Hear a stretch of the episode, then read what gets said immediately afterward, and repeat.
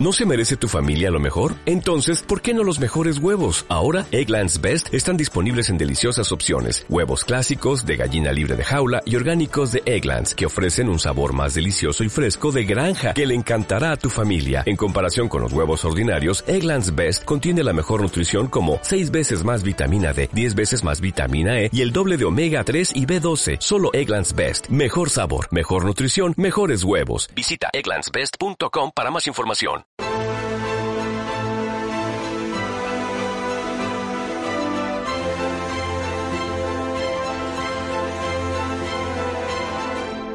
Muy buenas noches, espectadores de Estado de Alarma. Gracias por estar ahí. Hoy dedicaremos el programa a esa decisión de la televisión española de la manipulación, controlada por la comisaria política Rosa María Mateo, de no emitir, sin ningún tipo de razón, el homenaje la ceremonia religiosa en honor a las víctimas del coronavirus, a las más de 40.000 vidas rotas. Un homenaje al cual tampoco ha querido asistir el presidente del gobierno, inventándose un encuentro rápido, un encuentro express con un presidente de Portugal al cual había visto hace unos días en su visita a Elba con los reyes de este país. A mí me parece un auténtico esperpento lo que están haciendo esa televisión española que controla Rosa María Mateo, Fran Llorente, lechero Fortes, que tiene que hacer un servicio público, una televisión española que sí emitió el asesinato, bueno, el funeral por el asesinato de George Floyd, un señor afroamericano a miles de kilómetros de distancia por el Black Lives Matter,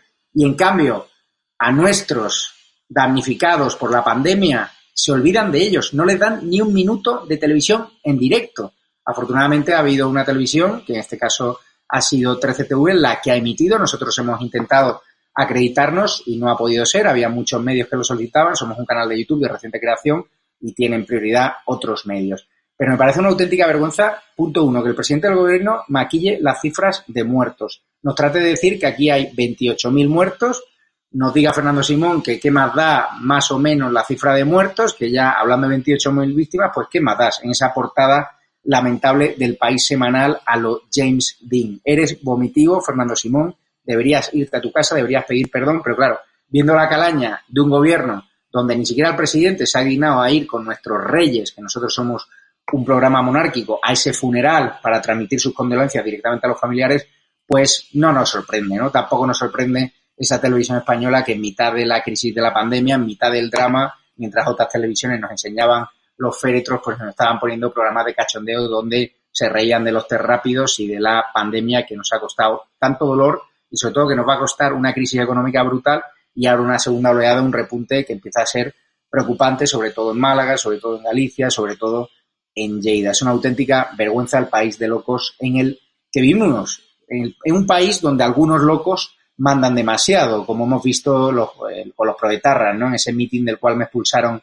en Bilbao, con la complacencia de la policía local de Bilbao, yo iba a hacer mi trabajo, iba a ejercer mi derecho como periodista a informar de un mitin del terrorista Otegui y nada más pisar una plaza pública allí en Bilbao, pues me mandaron a cinco matones proetarras y me echaron, vino la policía local y les dio la razón a ellos, con lo cual la calle sigue siendo de Batasuna, la calle sigue siendo de los que aplaudieron el asesinato de Miguel Ángel Blanco y hoy vamos a tener a la diputada del PP, Teresa Jiménez Becerril, que sin duda ha dado toda una lección de dignidad. Los últimos días ha estado quejando amargamente de que se acercase al asesino que puso fin a la vida de su hermano y de su pareja. Una auténtica vergüenza, un país que ha olvidado a las víctimas del terrorismo y que está dando privilegios a los etarras y justo cuando hay votaciones clave donde el PSOE, que ha traicionado sus muertos por ETA, pues necesita el apoyo de los proetarras de Bildu. Hoy también hablaremos con Jordi Cañas de Ciudadanos, con Teresa Jiménez Becerril, como he dicho, de ese acuerdo entre el PP y Ciudadanos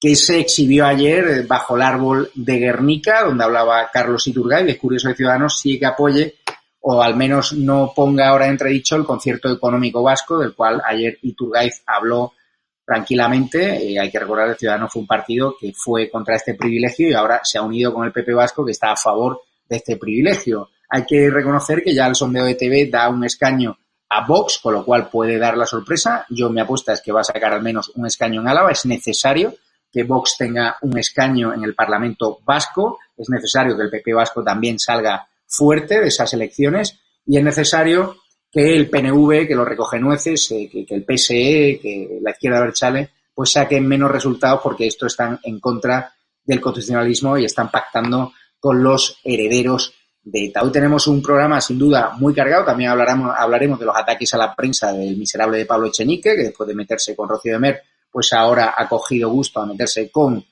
Vicente Valles, al cual le hemos respaldado muchísimos periodistas, pero ha habido un silencio atronador de A3 Media, que bien que hace comunicados para atacar a Macarena Luna, pero cuando le ataca a Pablo Echenique, pues guardan un silencio sepulcral. Tanto miedo le tiene A3 Media al gobierno, tanto dinero recibe en publicidad institucional como para no defender a una de sus estrellas cuando es atacada por hacer su trabajo, por criticar al gobierno con la verdad y con datos. Parece ser que aquí la libertad de prensa ya no defendía ni siquiera por los magnates de los grandes grupos de comunicación. Así que vamos a empezar y recuerden que hemos estrenado una tienda online, estadoalarmatv.shop, donde pueden comprar sus camisetas y hoy tenemos descuentos exclusivos. Tenemos nuevos modelos de camisetas y meteros en la web porque os van a gustar. Así que un abrazo fuerte y empezamos en breve con este vídeo y a la vuelta también va a estar Infoblogger, el youtuber de moda. Muchísimas gracias a todos.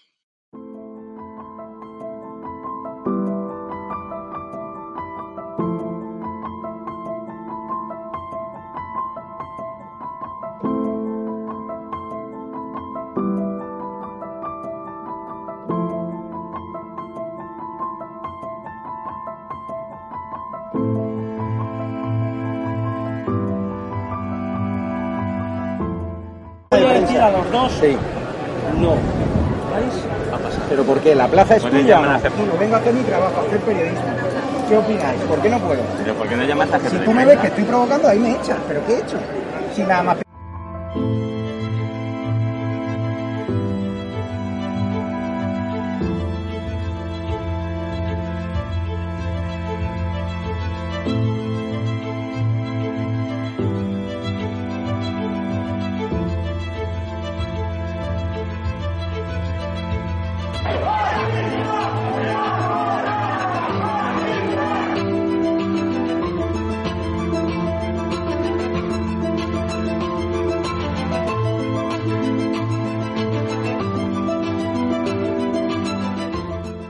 aquellos que no se sienten españoles como el señor Urcullo lo que tienen que hacer es entregar el, el acta e irse, porque hacen política para los españoles.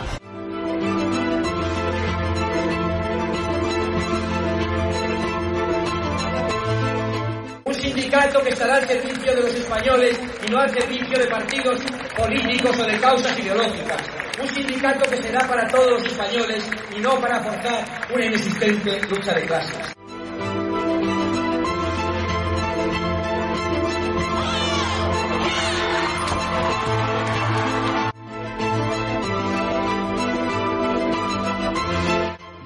Vez las cloacas mediáticas.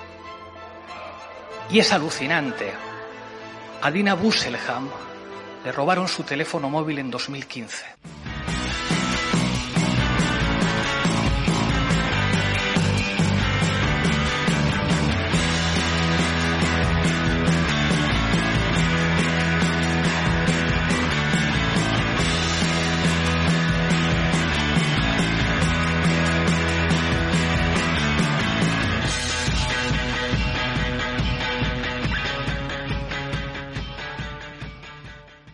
Muy buenas de nuevo. Les presento hoy una mesa donde debuta una persona a la que le tengo yo bastante estima personal y profesional, una mujer valiente a la que la han acosado, a la que han menospreciado por ser víctima del terrorismo y por tener un hermano a la cual la cobarde banda terrorista ETA asesinó sin ningún tipo de piedad. Estamos con la diputada del PP, Teresa Jiménez Becerril. ¿Qué tal se encuentra, Teresa?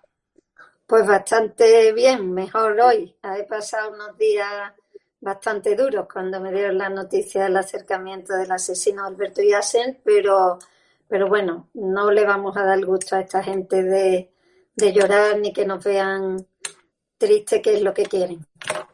Claro, porque hay algunos ¿no? en el Partido Socialista que dicen, no, hay que olvidar, hay que acercar a los presos, un poco el discurso de, del PNV. Tú cuando escuchas esos discursos, cuando ves al PSOE pactando con los proetarras que aplaudieron el asesinato de sus propios cargos o, de, la, o de tu familia, ¿no?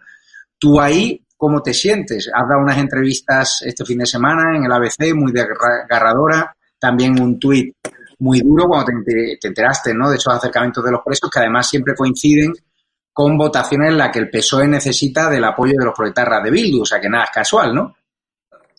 Bueno, eh, yo lo primera, yo ya tenía idea, ¿no? Pero yo recuerdo la primera vez en la, en la investidura, esta vez, cuando, cuando vi a Pedro Sánchez agradecerle por dos veces, ¿eh? por dos, a Bildu su apoyo en la investidura, pues eh, eso fue ya, eso me lo dijo a mí todo, en el sentido que tú ya ves ahí plásticamente lo que te espera durante toda la legislatura, lo que esperan estas elecciones del País Vasco, o sea, una servidumbre del Partido Socialista hacia quien no condena los asesinatos de ETA, o sea, hacia quien no condena el asesinato de Alberto Yassin.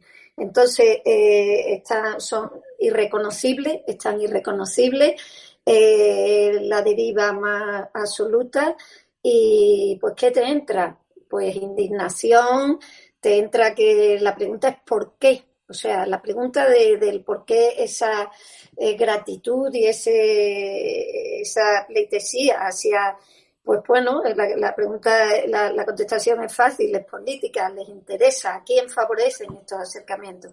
Favorecen, lógicamente, al terrorista, a su entorno, que lleva a estos de Cherat, que llevan años pidiendo que salgan, y, lógicamente favorecen al Partido Socialista porque pacta con ellos. Entonces, del momento que ha pactado en Navarra, cuando no olvidemos, tenía la posibilidad de no pactar, porque tenía posibilidad de, sumar con Partido Popular, España Suma, Ciudadanos, no. Mm. Eligieron ese, eso lo eligieron ellos, nadie les obligó. Entonces, lógicamente, lo que ves es una, una hoja de ruta muy clara que como ETA no mata, eh, pues ya hay como que mm, eh, ir hacia ellos ofreciéndoles cosas, premiándoles, porque nos han dejado de matar. No, señor, lo que no tenían era que habernos matado nunca. El que tenía estar en el Congreso era mi hermano, que era el que estuvo a punto de ir y no fue por, por un motivo de estos de listas de última hora, pero, pero realmente ellos mataban a, todo, a políticos, mataron a militares, como bien sabéis, mataron sin piedad, hacían lo que se llama la socialización del sufrimiento, mientras más gente sufriera, mejor, y de todo tipo de gente. Y, y por supuesto que quede claro para si hay chicos jóvenes que ven este programa, que supongo que ETA cometió prácticamente todos sus asesinatos en democracia. ¿eh? Que no nos engañen, que no hablen de fascismo, de franquismo, de historia, no todos los que mataban eran demócratas y, mataron y cuando dieron la amnistía, la mayoría de ellos volvieron a ser de ETA, los amnistiados, y la mayoría de ellos cometieron delitos de sangre. Por lo tanto, que no nos engañen.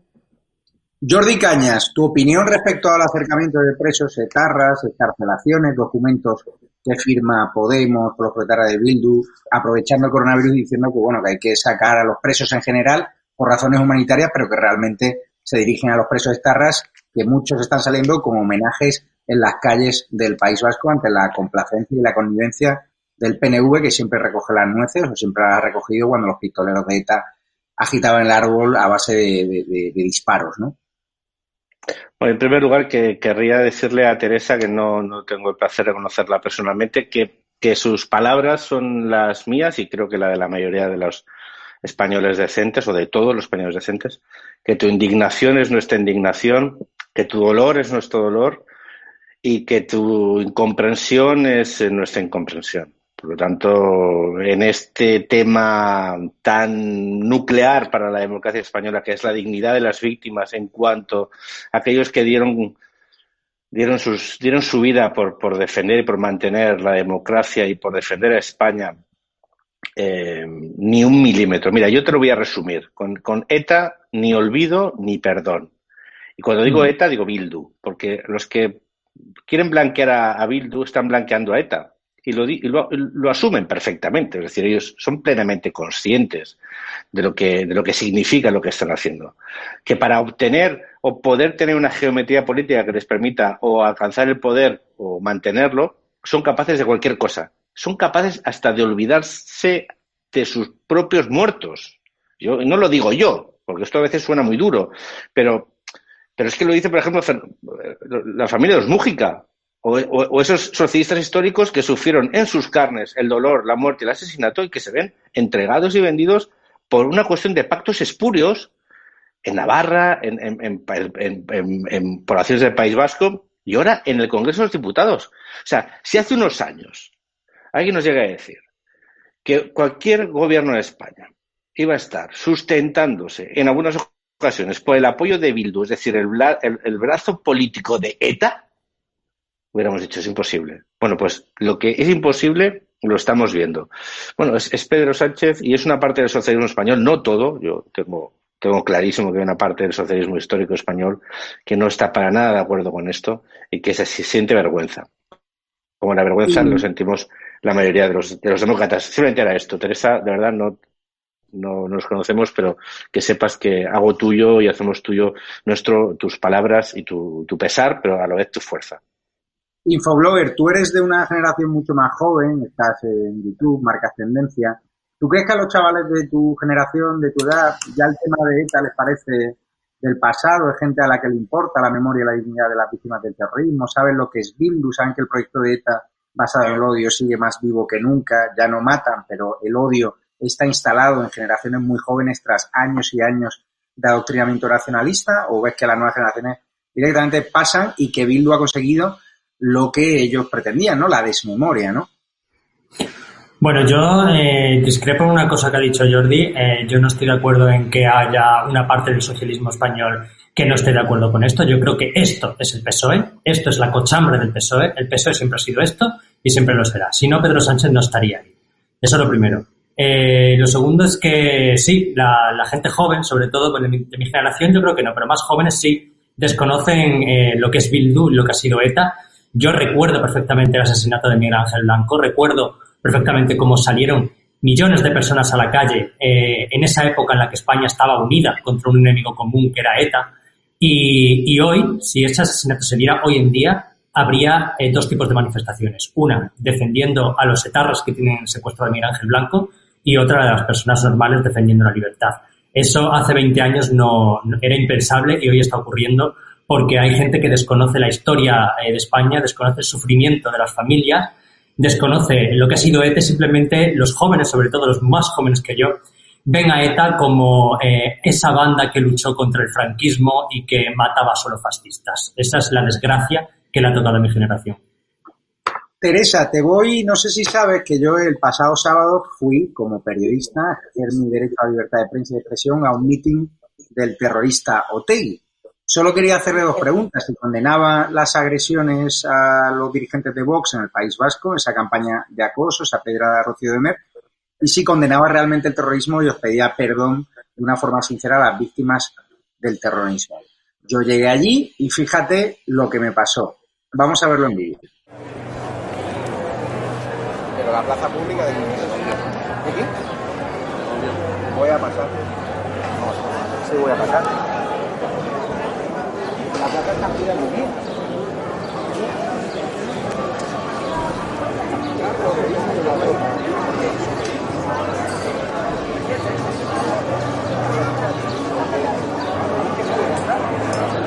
Tengo el de prensa. ¿Por qué no me dejáis? ¿Tu mascarilla? ¿Tu mascarilla? ¿Qué tal las medidas de seguridad? Ya que está cerca mía. No voy a pasar. Gordo todos los medios. ¿O enseño el carnet de prensa? No vas a pasar. ¿Pero por qué? ¿No, no vas a pasar? Porque no vas a pasar. ¿Pero es tuya la plaza? No, no vas a pasar. ¿Le llama a la policía entonces? Es igual, que no vas a pasar. Ah, lo he entendido. Al menos te pone la mascarilla. Pero cuéntame por qué no voy a pasar. Porque no vas a pasar. ¿Pero qué porque es tenemos, porque tenemos que tener, porque queremos un mitin eh, tranquilo. Ah, se te iba a escapar fascista, ¿no? no porque no, no me estás dejando pasar. He dicho, he dicho que quiero tener un mitin tranquilo y vamos a tener un meeting tranquilo. Yo no me voy a meter con nadie. más, no vas a pasar. O sea, ni siquiera voy a pedirle a la gente que condene el terrorismo de esta. No, no, vas a, no vas a pasar. O sea, a Otegui le iba a hacer dos preguntas. Sí, bueno. No, no, no, no le preguntas. Pero a Otegui, ¿por qué no le puedo preguntar? Porque no hay preguntas, que no hay, turno, que no hay turno de preguntas. Pero qué miedo tenéis a que se le pueda, no sé, hacer un par Bueno, de que, preguntas. que no hace falta decir nada más, que no vas a pasar. sin más. ¿O es tuya la plaza? No. Pues llama a la policía local y ya está. Así que me eche. Llámala tú. No, es que voy a pasar. ¿Por qué? ¿Me vas a agredir si paso? Entonces, El problema, ¿por qué no me dejas pasar? No insistas. ¿Pero por Pero qué si no puedo pasar? con el jefe de No hemos prensa. hablado con el jefe de prensa. No, no, no el jefe de prensa ha dicho ¿Pero que- por qué? ¿Tú lo has oído? Escúchame, escúchame lo que te voy a decir. ¿Pero por qué? No, no, no, lo voy a decir. Relájate. no, no, ¿Por qué no te relajas? Yo estoy muy relajado, lo voy a decir a los dos. Que no estás relajado. No, no, no, Llama, llama al jefe de prensa. No, no, no voy a llamar a El jefe de prensa me ha dicho que puedo estar en la Lo zona voy de a decir prensa. a los dos. Sí. No. ¿Vais a pasar? ¿Pero por qué? ¿La plaza es ¿Puedes tuya no? al jefe de prensa, por favor? ¿La plaza es tuya o no? Te pregunto. O ¿Puedes sea, yo voy a un mitin de Vox, me tiran piedras.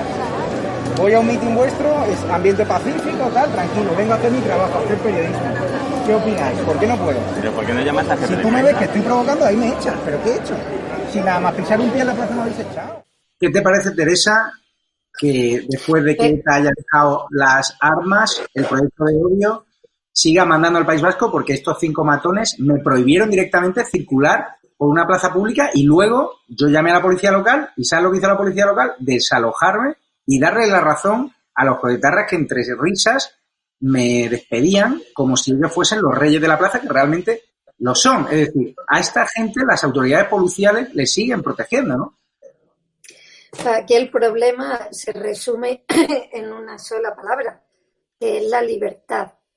Está claro que no, que no hay libertad. O sea, si tú, como tú dices, yo no puedo entrar en una plaza pública al aire libre, eh, bueno, otra cosa es que cuando tú preguntases te dijeran, no se admiten preguntas, no quiero contestar, lo que sea. Ahora, quitarte eh, el derecho a pasar, eso no te lo pueden quitar. Quiere decir que no hay libertad. Quiere decir que es, es el mundo al revés. O sea, quiere decir que ahora se invierte la carga de la prueba en el sentido que dicen es que él va provocando. O sea, yo voy al País Vasco y seguramente si respondo a alguien que dice Goraeta, mm, acaban pegándome a mí y al final soy yo la que soy la provocadora, ¿me entiendes? Entonces, eh, yo creo que el problema enorme, o sea, es, no- es normal que hablemos de muchas cosas del País Vasco y, por supuesto, de todos los problemas que va a haber después de la pandemia, problemas de, de economía, de, de- de brotes de, coronavirus, de la gente que necesita comer, trabajar y todo, pero desde luego lo más importante e importantísimo es que en el País Vasco hay un gran problema de libertad y hay un problema de que quienes están ganando la batalla son ellos, son estos, por lo que te ha pasado a ti, por lo que pasa en el Congreso, eh, que llama a presas políticas vascas a, a- la asesina, uno de los asesinos de mi hermano, eran tres, una de la, una de las mujer, la mujer del comando está presa en la cárcel y la de Bildu la llamó presa política vasca y allí no se hizo nada. ¿Entiende? Presa política no asesina, ¿entiende? Entonces, yo creo que dicen que, las, que la historia la escriben los vencedores.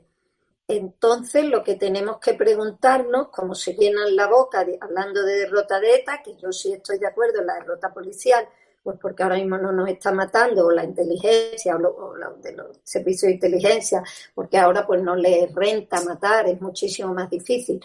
Pero, y además están dentro del Congreso, con lo cual, ¿para qué van a matar?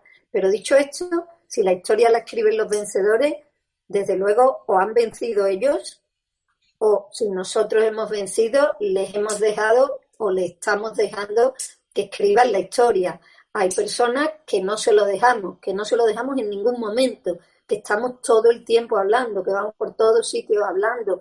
Mm, También a los jóvenes, a mí me siguen muchos jóvenes en mi Instagram y en, mi- en mis redes y desde luego mm, a, Otegui no le doy ni tregua apenas dice algo como el otro día que dijo a Cayetana que, que ahora dijo Cayetana que no se votara a Bildu y él puso que había una razón más para votar a Bildu, ¿no? Porque lo había hecho Cayetana y yo que si conocíamos alguna razón más, yo le dije, mi hermano mm, mm, le hubiera dado unas pocas de razones si terroristas como, como usted no le hubieran pegado dos tiros. Vamos Entonces, a ver, que- vamos a ver, Teresa, cómo finalmente irrumpe la policía local y cómo me sacan de allí restringiendo mi es libertad de expresión. y alucinante, libertad es de alucinante. movimiento lo comento con Jordi Cañas.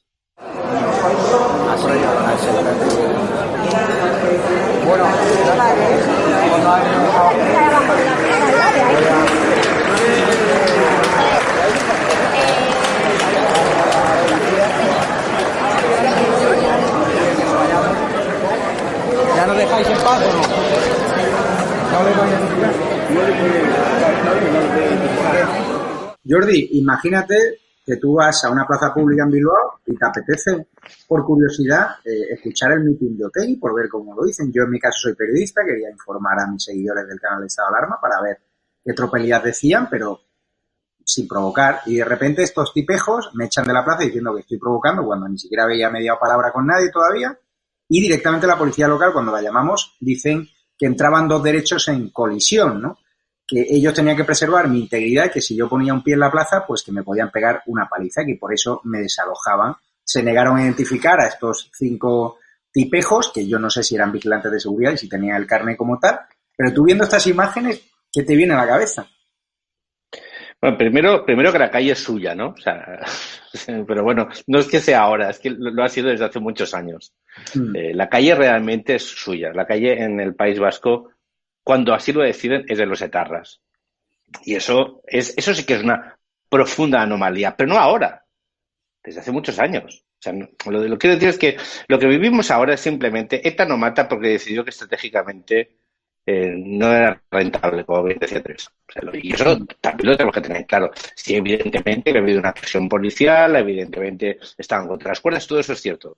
Infoblogger, ¿qué te parece si tú vas a un meeting de OTI? Entiendo que no te vas a ir de Extremadura allí, pero si estás cubriendo la campaña, estás cubriendo todos los partidos, pues como youtuber quieres informar a tus espectadores de las falacias que está diciendo este condenado a- por terrorismo.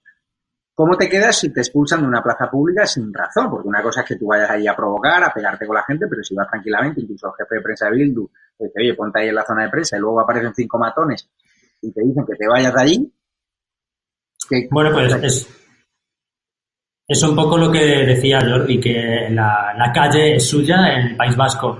Eh, es importantísima una parte de la sociedad que está enferma eh, en el País Vasco. Yo, eh, lo de los homenajes a etarras es algo que jamás eh, comprenderé cómo se puede dar algo así en democracia. Eh, comprendo que no pueden prohibir ese tipo de manifestaciones, o sí, yo no sé si al final están prohibidas o no, porque se siguen haciendo. Las prohíba el Tribunal Supremo o no, se siguen haciendo. Entonces, una sociedad en la que miles y miles de personas votan, eh, en la que una, la segunda fuerza política de, Euskadi es Bildu y la primera es el PNV y las fuerzas constitucionalistas prácticamente son residuales, es una sociedad que está abocada al fracaso. Entonces, a mí este tipo de cosas a mí no me sorprenden. O sea, que, que una persona intente cubrir eh, de una manera periodística e informando el acto de un etarra eh, y le echen eh, porque tú no pintas nada allí, pues eh, es algo que solo puede pasar en País Vasco o en Cataluña, claro. Jordi Cañas, ya has vuelto a la vida, a la conexión 4G. Por resumir, ¿qué, ¿cuál era tu planteamiento? La calle es suya, está claro, el entorno de Batasuna sigue dominando y amedrentando incluso a la policía local que se pliega a sus intereses y bueno, y los periodistas pues no podemos hacer nuestro trabajo con libertad, vamos amenazados, vamos escoltados como los dirigentes de Vox o como los dirigentes de Ciudadanos, que yo no sé si usted fue, no sé si recuerdo que, que fue a Rentería, ¿no? Con Albert Rivera y a Alsasua y les llamaron de todo, de, de provocar. Entonces yo el otro día cuando fui al mitin de Bildu tenía esa duda.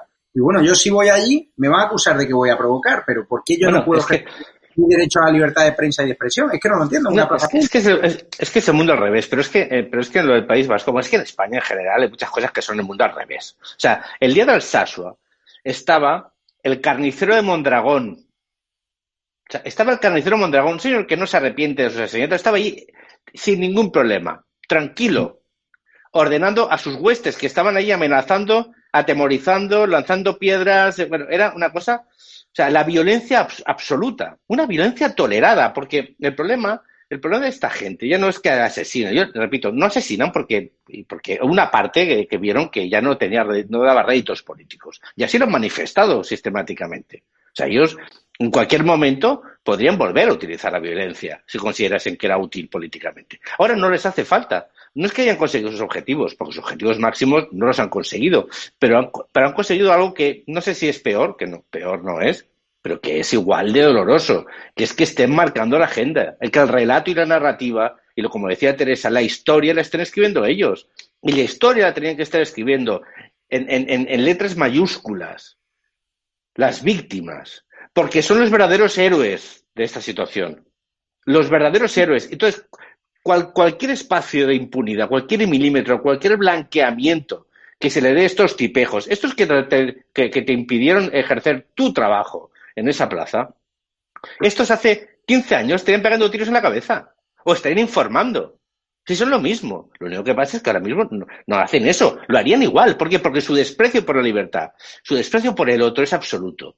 Su, su, su, o sea, la forma que tienen de entender, de entender, en este caso la calle, no, no te dejaban entrar en la plaza. O sea, porque es suya. Porque lo que te decía antes, porque creen que la calle es suya, pero no es que lo crean, es que lo saben, se saben impunes, saben que nadie les va a hacer nada, saben que cuando llaman a guardia, a la policía municipal, a quien se llevan es a ti, en vez de a aquellos que están restringiéndote un derecho básico, que es asistir, como periodista y como ciudadano. Aunque también te digo una cosa, para escuchar a Otegui, sinceramente, yo te alabo también el gusto y la profesión, ¿eh? Porque para ir a escuchar a Otegui tienes que tener, vamos, pero ganas, ¿eh? Yo iba a preguntarle, básicamente, ¿no? Si condenaba el terrorismo. La... pero, pero es que preguntar a este tipo es que... Siguiendo en el, en el País Vasco, eh, ayer hubo una fotografía bastante icónica entre Inés Arrimada, donde estuvo la plana mayor de su partido. Muchos dirigentes le mandaron recuerdos a través de, de mi persona y porque son también seguidores de, de este canal, como Doña Villacís, como Ignacio Aguado. Y claro, esa alianza con Pablo Casado, el Partido Popular, es curioso como Iturgaiz hablaba mucho del concierto económico, pero vosotros siempre han estado en contra del concierto económico hasta donde yo sé. Eso les obliga un poco a, dejar de lado ¿no? su rechazo ¿no? al concierto económico que es clave en este programa electoral del PP más Ciudadanos. Yo, yo te, te, te, explico. Eh, yo personalmente y soy contrario al concierto económico porque es un privilegio. Es un privilegio que no existe en ninguna parte del mundo. O sea, no, no hay ningún, ninguna relación fiscal entre un territorio, una entidad subestatal y, y un Estado. Es decir, lo del concierto económico vasco es, es una técnica chifladura teórica. O sea, no existe más que en España, que es un sitio también mm. muy peculiar. Pero una cosa es el concierto y otra cosa es el cupo, que siempre a veces se, confunde. El concierto no es más que cómo se gestionan y cómo se recaudan unos tributos. Aquí el problema es el cupo, que es cómo se calcula eso. ¿Cómo se calcula lo que contribuyen los ciudadanos del País Vasco al conjunto de España, a sus administraciones? Ese es, el, problema. A mí no me gusta el cupo porque es una anomalía teórica y es, un, es, transmite una imagen muy mala, que es que una administración, en este caso las diputaciones forales vascas, pueden recaudar los impuestos de todas las administraciones. A mí eso me parece horrible, pero me parece fatal, porque eso dentro de todo está en la disposición adicional, bueno, es, se puede analizar, pero eh, digamos que está constitucionalizado. Pero lo que no está constitucionalizado es el cupo, el cupo es un pacto político que sistemáticamente ha hecho que los ciudadanos del País Vasco reciban más inversión directa y más recursos del Estado que los, de los que aportan, siendo una de las comunidades más ricas. Y eso se ve muy claro, cuál es el gasto por habitante del País Vasco y cuál es el gasto por habitante del resto de España. Esto no es solo porque es una, región más rica, sino porque contribuye y es mucho menos solidaria que el resto de regiones. Cosa que no solo afecta al conjunto de España, sino especialmente a aquellas regiones limítrofes, ¿eh? como Castilla, Castilla León, como, como La Rioja, como Cantabria, que hace un efecto que atrae inversión. Entonces, es, el problema es el cupo. El concierto, digo, el partido siempre se manifestó contrario al concierto. ¿Por qué? Porque es una anomalía. Pero el problema, lo que seremos muy vigilantes, es que en el cupo nunca se les vuelva a otorgar un privilegio que no tienen. Porque los que tienen más no pueden disponer, a, a su vez, de más recursos respecto al resto de sus compatriotas. Sí. Infoblogger, ¿crees que esta alianza suma al PP o resta por ese apoyo de Ciudadanos a la prórroga del estado de alarma? Ayer fue Inés Arrimada muy contundente contra Pedro Sánchez, pero es cierto que los votos en el Congreso últimos han sido a favor del de gobierno. Bueno, yo creo sinceramente que la, la, la alianza PP Ciudadanos se la va a pegar históricamente en País Vasco. Lo siento, Jordi, pero es lo que pienso. O sea, creo que, creo que esa alianza, incluso aunque fueran por separado, también habían tenido poco que hacer, porque yo creo que en estas elecciones ese Bildu está más fuerte que nunca, PNV está más fuerte que nunca, el Partido Socialista igual, o sea, yo creo que el PP Ciudadanos no tiene absolutamente nada que hacer, pero bueno, ojalá me, me equivoque. Pero bueno, en principio es, lo, es lo que pienso. Teresa, ¿hay buenas perspectivas en el Partido Popular? Yo, Tú que en el País Vasco, yo, a pesar de que a ti sí. intentan limitar tu soy- perfil en el País Vasco porque te acusan también de ser una provocadora cuando eres víctima del terrorismo, cuando el País Vasco es territorio nadie- nacional, porque tienes todo el derecho del mundo a visitarlo las veces que te apetezca y estás legitimada más, o sea, a nivel moral mucho más que yo, ¿no? Porque a tu familia la han matado los que mandan ahora en las instituciones del País Vasco con el apoyo del, PNV el Partido Socialista de Euskadi.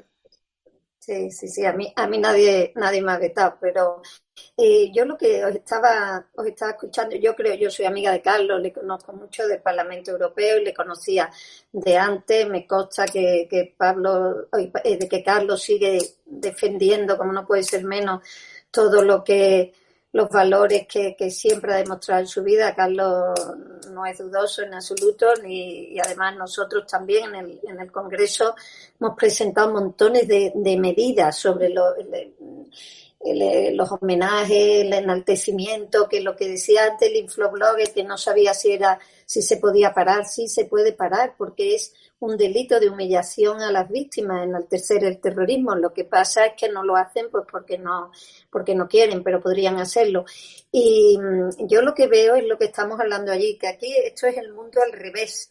Entonces, eh, ahí ganan quienes, ¿en qué sitio del mundo se pueden imaginar que iba, o de Europa, que iban a ganar los que apoyan a los terroristas? O sea, vamos a, a poner, por ejemplo, ciencia ficción pura y dura, que hubiera un partido del ISIS o del Daesh en Francia legal que se presentara, que extraganara en una parte de, de Francia y lo más increíble todavía, que el partido que gobierna a todos los españoles, el partido, o sea, en este caso Macron, les apoyase e hiciese pactos con ellos. Bueno, pues eso pasa en España. Es una cosa inexplicable, pero pasa. Entonces, lo que pasa aquí, yo recuerdo y me viene mucho a la memoria lo que dijo mm, de Juana Chao cuando en el funeral de mi hermano dijo, viendo las imágenes por televisión, el funeral de Alberto Yassen, y él por lo visto dijo, creo pidió champán, no sé qué barbaridad y tal, y dijo, en la cárcel sus lágrimas son nuestra sonrisa y acabaremos a carcajada limpia. Yo creo que desgraciadamente, esto lo dijo hace bastantes años, pero desgraciadamente eh, está siendo verdad. O sea, hay que preguntarse quién es los que, quiénes son los que están fuera del Congreso cuando se homenajea las víctimas, quiénes lloran las víctimas, quiénes están crecidos, eh, quién es el que hace así, te empuja Javier y te dice tú no entras aquí, uno del entorno de ellos. Entonces, eh, nosotros estamos tristes, indignados, eh, sin entender nada, abandonados, que fue lo que yo sentí el día de la investidura de Sánchez, puro abandono, y lo que siento en el Congreso cada vez que les veo, como digo, agradarle y agradecerle los favores por haberlo sentado allí con su foto. Y, y claro, lo que estamos viendo ahora mismo es eso, es una parte de, de allí, que yo no quiero decir que todo sea así, por supuesto habrá muchas otras cosas, pero si con que haya un sitio donde falta la libertad, que hay mucho, ya no es un sitio normal, porque tú en Sevilla, en Sevilla no te pasa eso, ¿no? En Cádiz, desde no. luego, en Sevilla o en Cádiz cogieron a los asesinos de mi hermano bien rápidamente y a los de Muñoz Cariñano también. En el País Vasco, desgraciadamente, los escondían, con lo cual, en muchos sitios, y se escapaban. Con lo cual, es, es un problema mm, que, y, y yo he visto vídeos de chicos jóvenes, un vídeo amateur, no sé qué, donde un chico pregunta y uno dice, ¿a quién me vas a votar? Yo al partido de la ETA, riéndose, y no sabe Sí. ni lo que es. Dice, sí, porque me gusta Bildu este, me gusta, y ellos, pero oye, es que son de ETA que mataban. Bueno, ¿y qué? Pero a mí, a mí me gusta, y yo, mm, eso hace tiempo, no sé, o sea, creen, una- creen que es el Fortnite, pero es que fíjate la Guardia Civil que ha tenido que intervenir para proteger a militantes de Vox de ataques proetarras en Olite. Vamos a ver el vídeo.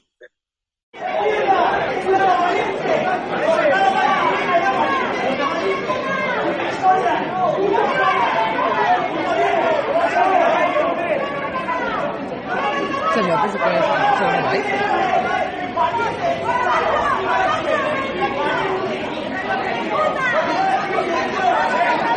Me ha mogollón, ¿eh?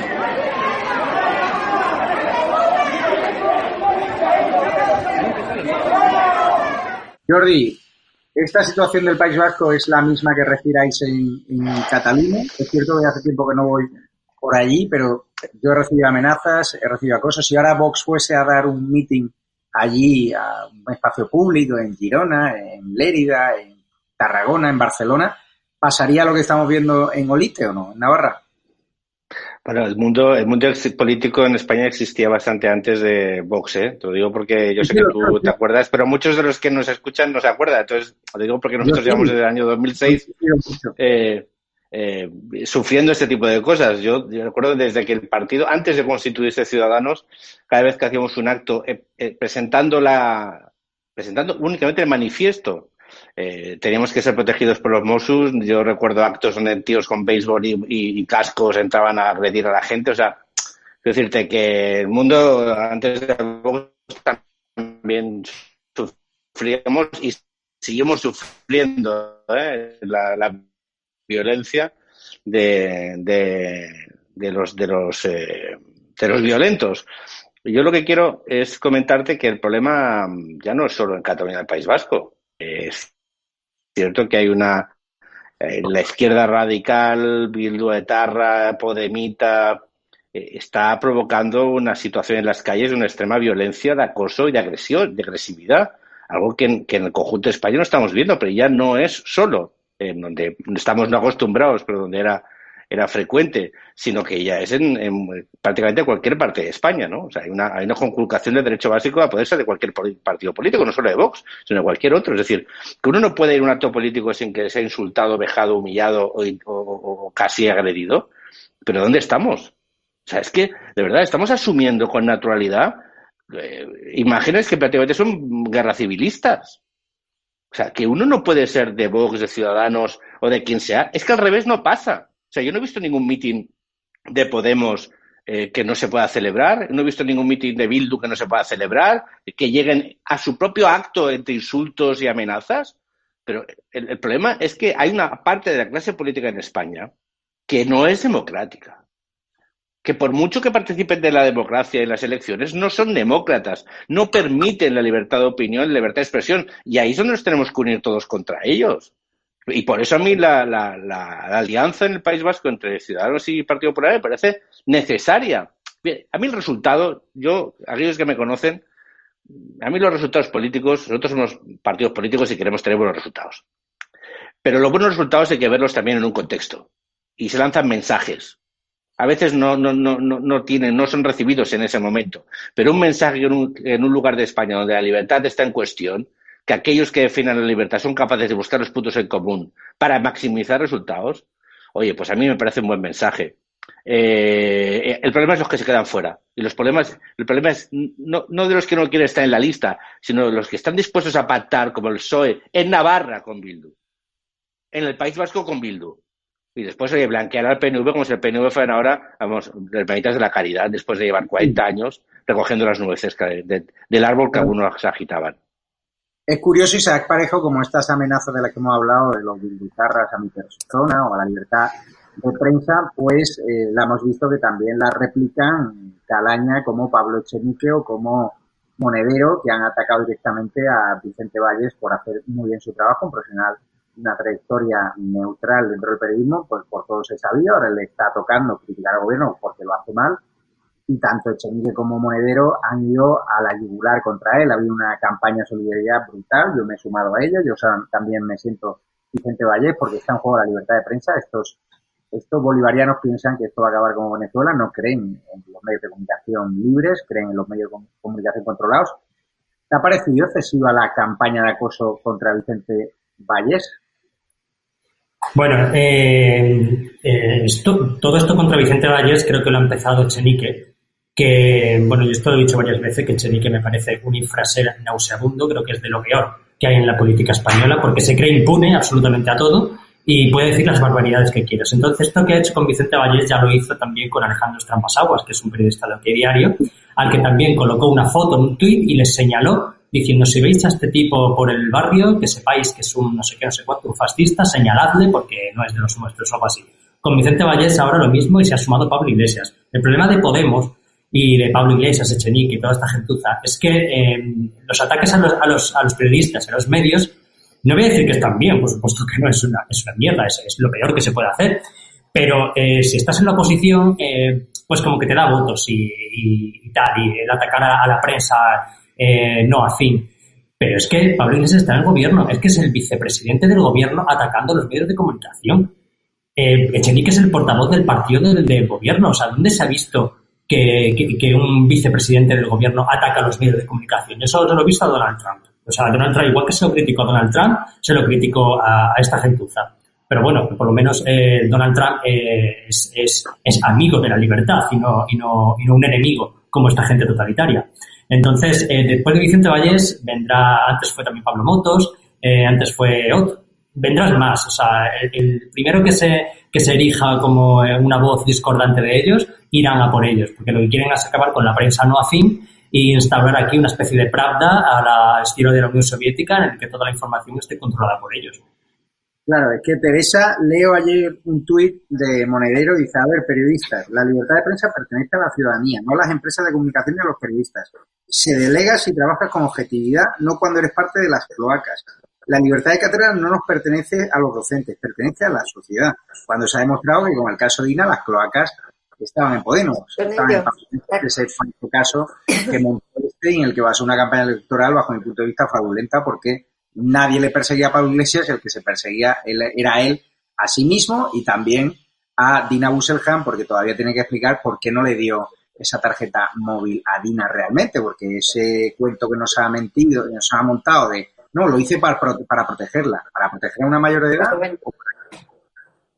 ¿Qué te parece? que eh, eh, a mí me parece, es que aquí todo lo que hablamos al final, todo se resume a una palabra que yo repito todo el tiempo, que es la palabra libertad. O sea, esta gente, ya sea Pablo Iglesias, antes cuando hablamos de Bildu, del entorno de ellos, todo, son alérgicos a la libertad, a las mínimas que le ha tocado a él, ya se acabó la libertad y como habéis dicho, ya es como si estuviéramos en Venezuela. Yo soy periodista y lo más fácil es coger y atacar a, a la prensa. Eh, Iglesia ha pasado de víctima, que ha querido hacerse pasar por víctima, lo han pillado con el carrito de lado y entonces ahora es acusado y ahora está como un, un escorpión que se está revolviendo y está atacando a quien puede.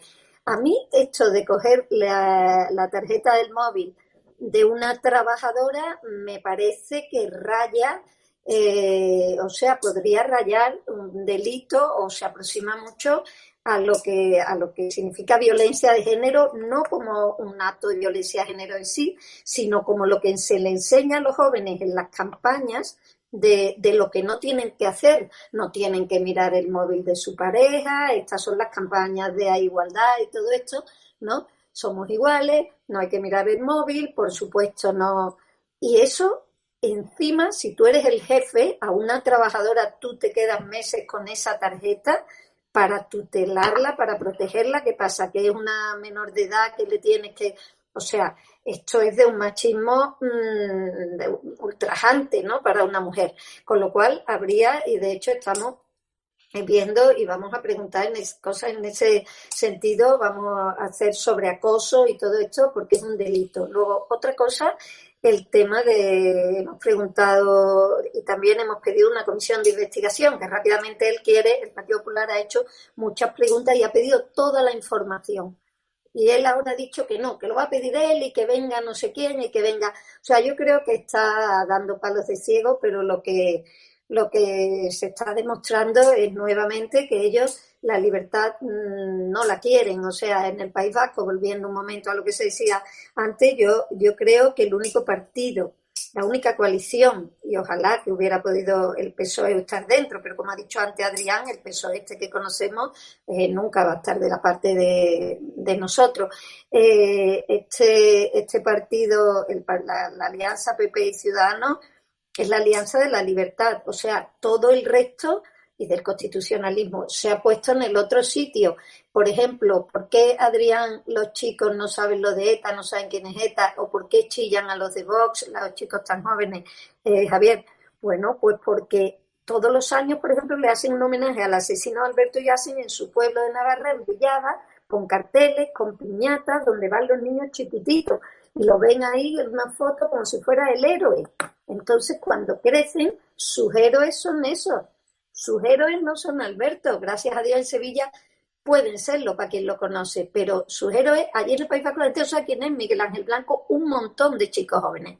y, y, y, vamos, Alberto, ni te cuento, ni de broma, pero, pero quiero decir que es que mm, hemos, hemos con- conseguido que ellos sean los héroes y no lo hemos impedido. Por lo tanto, yo creo que la anomalía del País Vasco es tremenda y yo espero que haya gente con sensatez que pueda, vamos, si hay alguien que se ha jugado la vida allí, como hablábamos antes, ha sido Carlos. Carlos mm, tenía las cosas de su casa, Carlos Iturgay, en cajas, en cajas porque nunca sabía cuándo tenía que irse así, con sus hijos y con su mujer.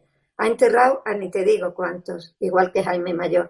Con lo cual, y muchísima de la gente que ha, ha- ha luchado ahí y están ahí. Por lo tanto, yo creo que lo triste es que no saquen y que, y respecto a lo de Pablo Iglesias, yo espero que los jueces le den como debe ser, o sea, le den. Yo no quiero decir le den, sino que, den con la tecla. Sí. Hablaba precisamente de Pablo Iglesias, de, eh, que todavía no explica muy bien por qué se quedó con el móvil con fotos íntimas. Y claro, da, da mucha gracia ver como una campaña del gobierno, del Ministerio de su mujer, si no recuerdo mal, de atención a las víctimas de malos tratos, si tu chico te controla el móvil, cuéntalo. Y da la violencia Claro. de género. Dice Carles Enrique, con toda la razón del mundo, mensaje Claro. para la madre de los hijos de Pablo Iglesias, la ministra, viendo lo de la tarjeta del móvil y la asesora de Dina, claro, y la otra campaña, acosar o controlar a tu pareja usando el móvil. Es que esto dicen una cosa, o sea, pre- y, y lo primero que tiene que hacer es el ejemplo. Pero bueno, vamos a avanzar de tema, nos estamos quedando sin tiempo, sin tiempo y vamos con el tema del día. Jordi, ¿todavía entiendes por qué Televisión Española no ha emitido el funeral por las víctimas del COVID-19 y por qué el presidente del gobierno se ha inventado un viaje a Portugal que podría haber ido cualquier día, que la semana pasada estuvo con el presidente del gobierno de Portugal, el socialista. ¿Por qué no han dado el, el- funeral? ¿Por qué dieron el de George Floyd por el Black Lives Matter? Es que a mí me parece algo increíble. Además, una televisión española con, con unos índices de audiencia paupérrimos, ¿sabes? Sí, bueno, primero, ¿que, que por qué? Porque Televisión Española ha dejado de ser una televisión pública al servicio de todos los españoles para convertirse en, en un órgano de, de propaganda eh, podemita y socialista. Y, el- y digo el orden este, que creo que, que no me equivoco mucho. Eh, ya está. Entonces, ¿por, ¿por qué? Pues porque es una correa de transmisión de un gobierno que ha decidido que ante este funeral, como no ha sido capaz todavía de plantear un funeral de Estado y este es el primero que se hace, un funeral de importancia y de Estado, porque está el rey, el rey de España, pues lo que hace es, ha sido irse del país. ¿Para qué? Para, para no verse señalado por lo- aquellos ciudadanos que han visto su negligente gestión y le van a pedir responsabilidades y van a mostrar seguramente su insatisfacción públicamente. No querían asumir ese coste de imagen. Es así de burdo y así de básico. Tampoco que esperar mucho más. Yo lo que espero es que el resto de, de cadenas eh, privadas de nuestro país eh, ejerzan de servicio público, como también lo son, y, y lo emitan, y lo emitan dándole la relevancia y la importancia que tiene. O sea, es un gobierno que por- ha cometido do- dos errores, ¿no? Dos, dos, dos afrentas más, ¿no? El, el- el seguir un poco, eh, bueno, seguir un poco, ¿no? Intentar eh, ocultar su responsabilidad eh, quitando valor a lo sucedido, que está eludiendo su responsabilidad y que ni siquiera está a la altura a la hora de, de ofrecer un, un homenaje digno. ¿no? Yo espero que algún día esto último lo rectifiquen, pero como siempre vendrán tarde y vendrán y lo harán mal. ¿no? Yo simplemente quería hacerte un apunte. Es que estaba escuchando a Teresa y, y es que muchas veces en la vida uno tiene que saber con quién está, ¿no? Entonces yo el otro día veía, veía a Carlos, el otro día no, antes de ayer veía a Carlos y veía a Maite Pagazortundúa. Bueno, yo, yo prefiero estar con Teresa y con Maite que con Otegui. Es así de sencillo. Uno tiene que saber dónde está. Cuando tiene un mínimo de moral y un mínimo de ética, se tiene que saber con quién debe estar, ¿no? Y sobre todo contra quién debe estar. Uno es lo que defiende y con quién está frente a aquellos que lo amenazan. Infoblogger, ¿qué te ha parecido que Televisión Española, esta televisión al servicio de la manipulación, al servicio del gobierno de la comisaria política Rosa María Mateo, no haya dado el funeral por las víctimas del COVID-19 y que el presidente del gobierno pues solo quiera ir a ese a esa ceremonia ¿no? Eh, de autoexculpación, esa ceremonia laica que tendrá lugar dentro de unos días y en cambio no quiera pisar una iglesia como si eso fuese un demérito para él, ¿no? Hombre, yo si fuera un familiar de, la, de una víctima del, del coronavirus, a mí no me gustaría ver a esa señora por ahí. O sea, seguramente si le veo por la, eh, por la iglesia, me llevan a mí también a la cárcel. Y respecto a lo de que no imitan el funeral por televisión, eh, por televisión espantosa, televisión espantosa lo ha dicho Rosa María Mateo, eso es- han sido sus palabras. Pues, eh, hombre, yo recuerdo el año pasado, no sé si fue el año pasado o el anterior, o los dos años, que el orgullo gay lo emitieron. Eh, o sea, hicieron un seguimiento exhaustivo del orgullo LGTBI como si fuera esto, mm, no sé, como si fuera el Día de la Hispanidad. Sin embargo, parece que el funeral por las víctimas, por 40.000 muertos, parece que es menos importante que el orgullo LGTBI. No sé. Entonces, son las prioridades ¿no? de, de, de Roja María Mateo y, y- y el apéndice del gobierno, porque Televisión Española se ha convertido en un apéndice de Pedro Sánchez y más de Pablo Iglesias que de Pedro Sánchez, porque Televisión Española lo controla Podemos, más que el Partido Socialista. No, no, es increíble. ¿Cómo lo has visto tú, eh, Teresa? Tú Eh, como yo víctima del terrorismo, supongo que este gobierno no tiene ningún tipo de cariño hacia las víctimas del terrorismo de ETA y tampoco hacia las víctimas del coronavirus, porque claro, lo único que estarán deseando la- las familias, las que no se hayan podido desplazar o las que no hayan podido entrar a esa catedral de Almudena, nosotros como medio de comunicación hemos solicitado la acreditación, no, no ha podido ser, pero claro, te sentirías rota, ¿no? Por dentro que tu televisión española, que al menos No te- tú estás esperando que, que echen, que emitan ese funeral por un familiar tuyo, en el caso de que hubiese sido una víctima por coronavirus, pues de repente te encuentras con que hay un programa basura, ¿no? Y que no hacen ese servicio público que se presupone, ¿no? De- para ellos. Hombre, yo creo que la televisión de la televisión pública es además la que lo tiene que emitir. Otra cosa es que lo hagan otras televisiones, porque es la televisión pública debería ser la televisión que une a todos los españoles y, y unirnos en ese dolor. Como, como hemos vivido eh, todos unidos cuando salíamos a los balcones, cuando hacíamos, cuando estábamos. Entonces, yo creo que es robarle a los españoles, robarle ese funeral, ese momento de luto compartido, porque la gente está por toda España, la gente ha estado confinada por toda España. De hecho, yo he ido a una misa en Sevilla eh, que la ofreció el cardenal Asenjo y que yo creo que Canal Sur la retransmitió. O sea, es que es lo normal que la, que la retransmite, que, mm, que la retransmitan. Eh, ¿Por qué no lo hace? Primero no sabe ni, mm, dice unos muertos que no son, hay muchos más muertos y él eh, esconde muertos, con lo cual eh, no sabe ni a quién le iba a hacer realmente, a, a cuántos muertos se le iba a hacer este, este funeral. Y él teme, como bien han dicho, habéis dicho antes, él teme abucheos, él teme en la calle, él teme, pero se tiene que, que enfrentar. Es que este es el único político europeo que no se enfrenta a nada. El, presidente de, Italia ha ido a la fiscalía, ha hablado. Este nada, este al revés. eh, Hay 40.000 muertos y él lo que dice es que ha salvado 400.000, como si se caen un avión y viene el dueño de la empresa de los aviones y dice que es que vuelan mucho y todos esos se han salvado. O sea, es que toma continuamente el pelo a los, a los españoles. Por lo tanto, nosotros, el grupo, el grupo parlamentario popular en el Congreso, hemos presentado una batería de preguntas precisamente a Rosa María Mateo hoy eh, o ayer por la tarde, no me acuerdo, para, para preguntarle por qué no se da este, por qué no se emite el funeral, con lo cual yo creo que es una nueva bofetada a las víctimas, un profundo desprecio por las víctimas, porque independientemente de un funeral, de un acto laico que se haga, pero la mayoría de los españoles, si no son católicos, aunque no lo sean, eh, ven en ello un reconocimiento, un, un, una, un, cariño de la gente. Tú lo necesitas. Cuando murió mi hermano se le, se, se le hizo una misa en la catedral y allí estaban todos y daban el pésame a mi madre. Y es que es el sitio donde uno va. Por lo tanto, decir yo no soy católico, yo no creo, es una imbecilidad. O sea, y además una falta de respeto, yo creo. Y, y ya aparecer Jordi Cañas en la portada del País Semanal y te ves el reportaje de este señor que yo no sé dónde muy bien ha salido, pero que me parece que hace flaco favor a las víctimas del COVID-19. Lo que decía básicamente Fernando Simón, aparte de esa portada chulesca, como si fuese James Dean, esa motocicleta, esa chupa de cuero,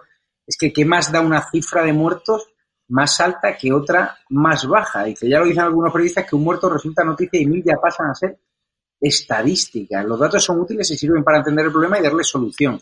Nuestro trabajo no tiene que ver con individuos, sino con poblaciones. ¿Qué te pareció estas declaraciones, bajo mi punto de vista, desafortunadas de Fernando Simón y también que pose con camisetas hablando de ese puto virus cuando estamos en una situación de repunte? Yo es que creo que la, la, hay que leerla muy bien y con mucho detenimiento esta entrevista. tú has señalado unos elementos que yo a mí también me, me dejó muy sorprendido. O sea, cuando tú, cuando tú mismo asumes que dejas de hablar de personas y de individuos para hablar de poblaciones, tienes un problema muy serio. Porque eh, el número es, eh, no debe que ser relevante. O sea, de- de- detrás de las estadísticas hay personas. Todos y cada uno de las personas fallecidas tenían nombre, apellidos, familia, hermanos, hijos, padres. Es decir, cuando uno en política, pero da igual, como responsable público, ¿eh? pierde el principio de realidad y, disocia lo humano de lo, de, lo, de, lo, métrico, de la estadística, se entiende todo. O sea, yo es que creo que después de esta entrevista se entiende todo. Mira, yo, después de haber gestionado, yo estoy convencido que el trabajo que ha realizado el señor Simón ha sido este- especialmente complicado, mm, emocionalmente muy duro, si, si realmente lo que dice no es lo que siente. Y estoy convencido que es- debe ser difícil y, probablemente es, no sé, cualquiera de nosotros en, su pellejo, pues a lo mejor. Pero yo, yo estoy convencido que a mí me vienen, después de, de- de estos cuatro meses terribles, con, con más de 40.000 víctimas reconocidas. Y me dicen, no es que te queremos hacer un, un reportaje. Yo creo que en, en general uno debería, a no ser que quiera justificarse, debería decir, mira, no, no lo veo apropiado, todavía no hemos acabado, hay brotes, hay temas, yo creo que no es el momento. Pero aun diciendo que sí, a ti dicen, no, quiero hacer una, una entrevista personal. Digo, vale, venga. Eh, quiero que me haces una foto. Eh, ¿A ti que te gustaron las motos? Digo, oye, pero tú te yo le diré, pero, pero tú te crees que yo soy idiota, ¿qué te pasa? Claro. ¿Tú te crees que yo me voy a montar una moto ahora para hacer una foto con una moto? ¿O con una camiseta? Oye, pero ¿qué me estás proponiendo? Pero que- ya, pero, eh, pero también todos, ¿eh? Él, él desde luego, pero ¿y que le propone esto? Pero, pero ¿de qué estamos hablando? ¿Tú quieres dar un perfil personal? Oye, hurga en las dificultades de gestión emocional de una persona ante un contexto como este, no sé, busca otra cosa, bu- busca un perfil. Te, dices, "Haz- una foto con esta camiseta o montate en una moto porque te gusta la moto. Yo, el otro que lo acepte ya me parece delirante, ya es de, es de aurora boreal, pero que lo propone. ¿eh? Pero aquí todo el mundo ha perdido el principio de realidad o qué? O sea, aquí la gente no se da cuenta qué significa 40.000 personas fallecidas en un país. O sea, ¿de verdad aquí nos hemos vuelto todos locos o qué nos pasa? Y digo todos porque aquí, que más que menos, eh, de verdad, lo simbólico es fundamental. Un- eh, La afectación no tiene que estar impostada, es que es un hecho. Cuando uno ha gestionado esta situación, es imposible no estar afectado, es imposible que esto no, no marque, no te deje huella. Pero lo que no es normal es que uno lo acepte, pero el otro lo proponga, ¿eh? También te digo. La verdad No, es no, que... Eso está claro. Voy con Infoblogger porque hay un tema que ha sacado a colación eh, Vox, que ha propuesto en Galicia la creación de un sindicato. También Jorge Buxade ha dado más detalles. Vamos a escuchar esta declaración de intenciones de Vox en cuanto a tener representación de, los trabajadores. A lo largo de nuestros viajes por toda España, he encontrado a muchos de vosotros que nos habéis expresado vuestro desamparo ante un gobierno criminal al servicio de oligarquías globalistas y la indefensión que sentíais por los sindicatos ideológicos al servicio de la izquierda y no de los trabajadores. Y por eso os quiero anunciar que muy pronto habrá en España un sindicato que protegerá a los, trabajadores, a sus familias, a nuestros barrios y a nuestra industria. Un sindicato que estará al servicio de los españoles y no al servicio de partidos políticos o de causas ideológicas. Un sindicato que será para todos los españoles y no para forzar una inexistente lucha de clases. Habrá un sindicato de trabajadores en España muy pronto que no se arrodillará ni ante los poderosos ni ante la nomenclatura comunista como hacen otros sindicatos, que defenderá a los trabajadores, que no permitirá la ruina de España y que será sufragado por sus sindicatos, por sus sindicatos, por sus afiliados y que responderá únicamente ante los trabajadores y no se alimentará del trabajo de todos los españoles. ¿Qué te parece, Infoblogger? ¿Es necesario un sindicato independiente de los sindicatos de los langostinos, de los sindicatos de las casetas de abril en Sevilla, de los sindicatos de los roles, hablo de comisiones obreras UGT y de los liberados sindicales? Bueno, yo es que estoy en contra de todos los sindicatos. Eso incluye que esté también en contra del sindicato que pretende crear Vox. A mí me parece un chiringuito más. O sea, eh, que diga Santiago Abascal que ellos eh, pretenden que ese sindicato no, no defienda ningún partido, hombre, se supone que lo va a crear gente del entorno de Vox. Entonces, al final, va a ser gente eh, ideológicamente cercana a Vox. Eh, yo soy más de la opinión de que debe haber agrupaciones en empresas de trabajadores que defiendan sus, sus intereses, derechos, etcétera, más que sindicatos generalistas eh, que al final terminan siendo todos partidistas. Y bueno, una cosa positiva es que dice que no van a recibir subvención, pero vamos, me da igual. O sea, sigue siendo eh, un chiringuito ideológico, me da igual que sea de Vox, que sea de, del PP, que sea de Ciudadanos, que sea de, del PSOE o de, o de Podemos. O sea, esto es así. A mí no me parece una buena noticia la creación de ese sindicato. Me parecería una buena noticia si se eliminaran los demás. ¿Cómo ha sentado Teresa Jiménez Becerril esta iniciativa de Vox de proponer un, sindicato? Creo, yo estoy de acuerdo con Adrián en cuando ha dicho que yo me quedo un poco perpleja oyéndole, oyéndole a Santi, al que conozco, al que saludo y, que, bueno, desde aquí quiero también decir que condeno absolutamente la agresión, como ya puse en mi, en mis redes a, a todo, a todos, a Rocío y a todo la, lo que le están haciendo en la campaña también en el País Vasco. Eh, pero yo creo que aquí no tiene razón él cuando dice un sindicato sin tinte ideológico, pero bueno, es un sindicato que estará eh, financiado por los afiliados de Vox, o yo, lo que querrá decir es que a lo mejor no tienen que estar afiliados al partido para ser del sindicato, pero evidentemente es un sindicato con un tinte político e ideológico que no pasa nada, pero que bueno, entonces viene a ser un poco lo que hay, pero hacia otro lado, ¿no? Pero no nada, yo soy más de la idea que se creen cosas más novedosas, más modernas, más útiles, que, que donde haya a la vez empresarios junto con trabajadores de la empresa y, y puedan entenderse, entenderse mejor, ¿no? Sin tanto sin tanta jerarquía que les obligue a, ya tomar un, un, color, ya sea de una parte u otra. Yo creo que mm, otra cosa es que hablen y vayan, pero eso también lo hacemos nosotros del Partido Popular. Yo conozco cuando estoy en Andalucía muchísimas cooperativas y hablo con muchísimos de ellos y yo creo que lo que es importante es estar cerca, en el caso por ejemplo de los agricultores también, estar cerca de ellos, estar escuchándole cuáles son sus problemas, que son muchísimos, ¿no? De aranceles, de, de a qué le ponen nada más que al aceite de oliva y a la aceituna de mesa. Allí verdaderamente la gente en Andalucía está, el sector alimentario y todo esto muy enfadado. Y, y lógicamente yo creo que ahí lo que hay que ir es con más cosas prácticas y ayudarles verdaderamente. Ahora Jordi que está en Europa, pues lo puede saber, yo lo he seguido mucho allí. Y, y yo no veo tanto el tema del sindicato, pero bueno, libres son de, de hacer lo, lo que quieran. ¿Cómo lo Como, digan, como hay un sindicato más comunista, haremos uno que no sea comunista. Eso es ¿Cómo lo ve, cómo lo ve Jordi Cañas de Ciudadanos? ¿Cómo ha sentado esta medida? Ah, bueno, no he sentado de ninguna manera. Yo, yo es que escuchaba, escuchaba a Bascal y, si le quitas la imagen y le pones un poquito de ruido, es que parece José Antonio, pero con peor oratoria. Es que, esto ya se, ya se ha hecho. Es que no, quiero decir que esto sea la falange, pero es que es así. Nos falta decir el sindicato vertical. Oye, o sea, no se sostiene argumentalmente. Yo siempre digo que uno puede defender cualquier cosa, pero tiene que decirlo claro. Oye, mira, yo quiero, quiero tener un, sindicato porque quiero hacer entrismo en- y quiero colocar gente en las empresas, en los liberados sindicales, y quiero hacer un entrismo como ha hecho una parte de la izquierda, ¿eh? No te quiero yo decir que no. Pero dilo. Ah, no, un sindicato no ideológico, pero lo creas tú y no es ideológico. Entonces, ¿qué pasa? ¿Tú no tienes ideología? ¿O qué pasa? Tú claro que la que la tienes y tú quieres un sindicato que difunda tu ideología en un entorno que es el laboral para qué, para, para acercarte a un voto obrero o un voto de trabajadores. Bueno, si yo, ¿es legal esto? Sí. ¿Se puede hacer? Sí. Hombre, pero no te quejes. Ah, que dices, no, nosotros nos financiaremos solos. Venga, ya. Eh, bueno, es igual. Estamos hoy a, ¿qué día? 6 de julio del 2020, ¿no? Bueno, si Sí. Vox realmente hace su sindicato, sindicato, por favor, a ver cuando vengan las primeras elecciones, si realmente eh, sus liberados sindicales, quién los paga y si recoge o no recoge subvención pública.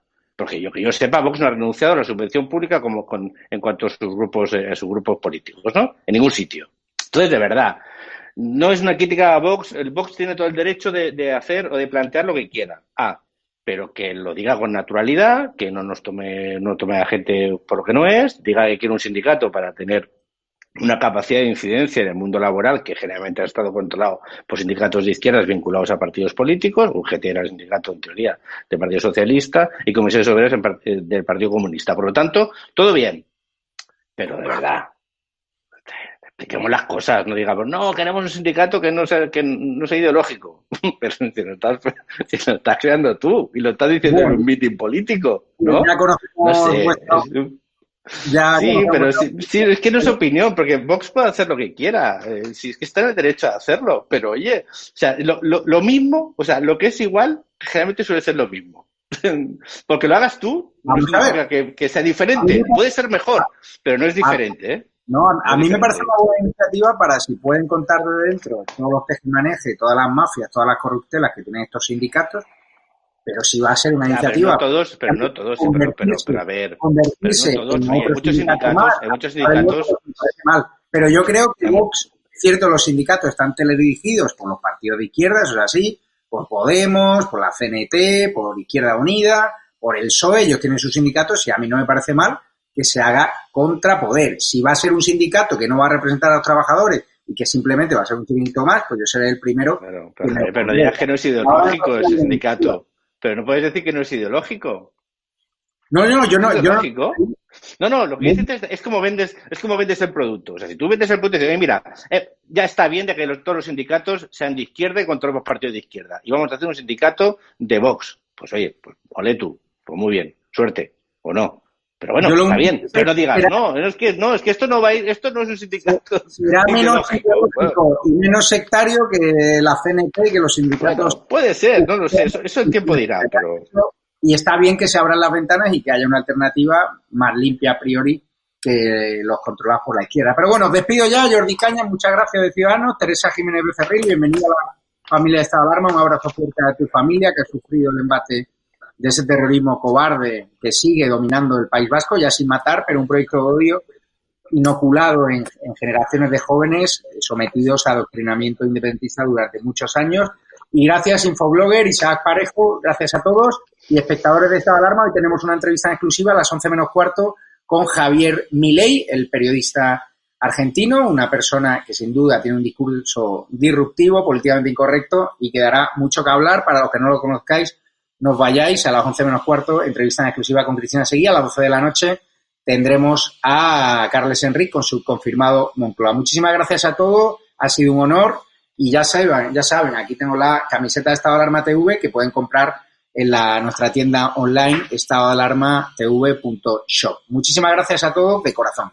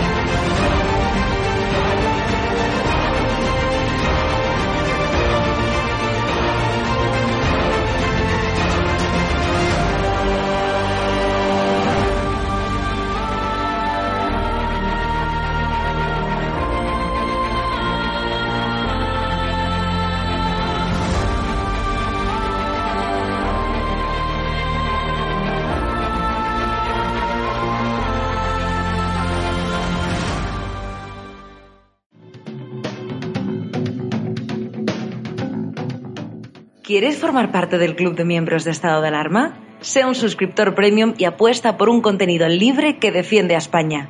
Te damos varias opciones. Echa un vistazo a las distintas categorías y dependiendo de la aportación que desees hacer, elige una. Con eso aportarás a que sigamos pudiendo crear este contenido.